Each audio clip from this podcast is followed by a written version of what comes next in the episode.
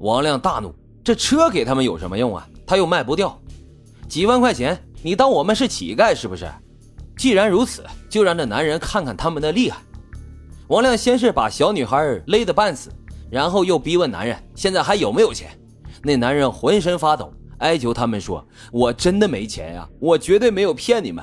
你们要杀人就杀了我吧，求你们别杀我的女儿。”王亮见他到这种时候还是不愿意给钱，一怒之下就当着他的面活活的将女孩给勒死了。眼见王亮杀了他的女儿以后，这个男人也用他妻子那种仇恨的眼光看着他们，不再开口了。王亮他们对他拳打脚踢，用哑铃砸他的脑袋。这男人被打的休克之前都没有再开过口。王亮知道这次啊恐怕又要办砸了，于是他对杨宁和魏巍说：“没办法了。”这家人都是舍命不舍财的，这次算是白干了。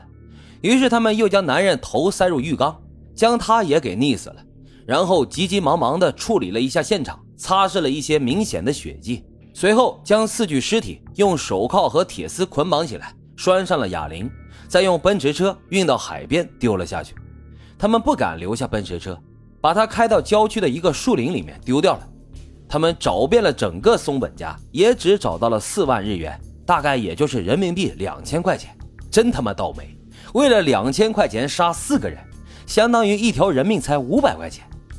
王亮分给杨宁和魏巍每人一万日元，其余的两万日元自己给拿走了。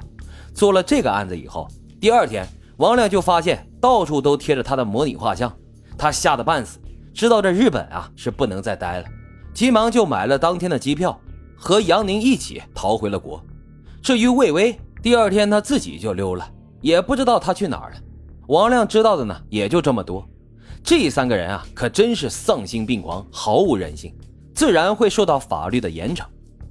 二零零五年一月二十四日，辽宁省辽阳市中级人民法院对杨宁、王亮二人宣判，以故意杀人罪、抢劫罪、盗窃罪数罪并罚，判处被告人杨宁死刑，剥夺政治权利终身，并处没收个人全部财产。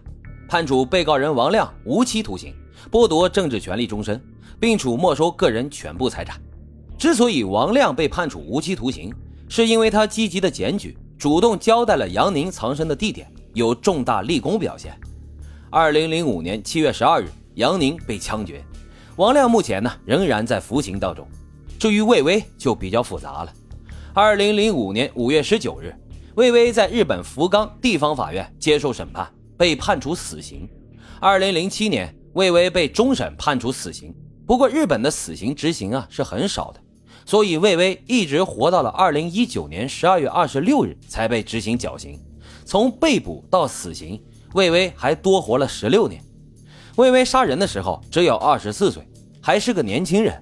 等到他执行死刑的时候，已经四十岁了。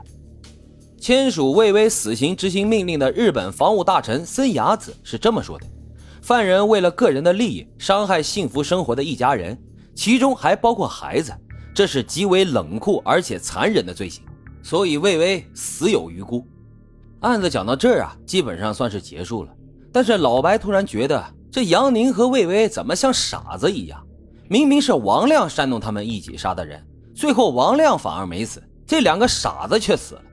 这件案子在当时的日本有很大的影响力，对在日的中国人的声誉也造成了很大的破坏。资料中是这么说的：此案发生以后，日方对中国留学生的签证审查变得比以前更加的严格，很多来自长春市的留学申请都被日方拒绝了。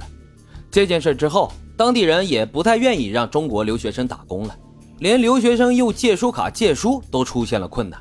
在日常生活和学习方面都遇到了很多麻烦。老白想说啊，哪儿都没有家好，没什么特殊的需要的话，还是别出国了，免得到外面还受欺负。好了，今天的案子就为大家讲到这里，感谢收听老白茶馆，欢迎大家在评论区积极的留言、订阅、点赞与打赏，我们下期再会。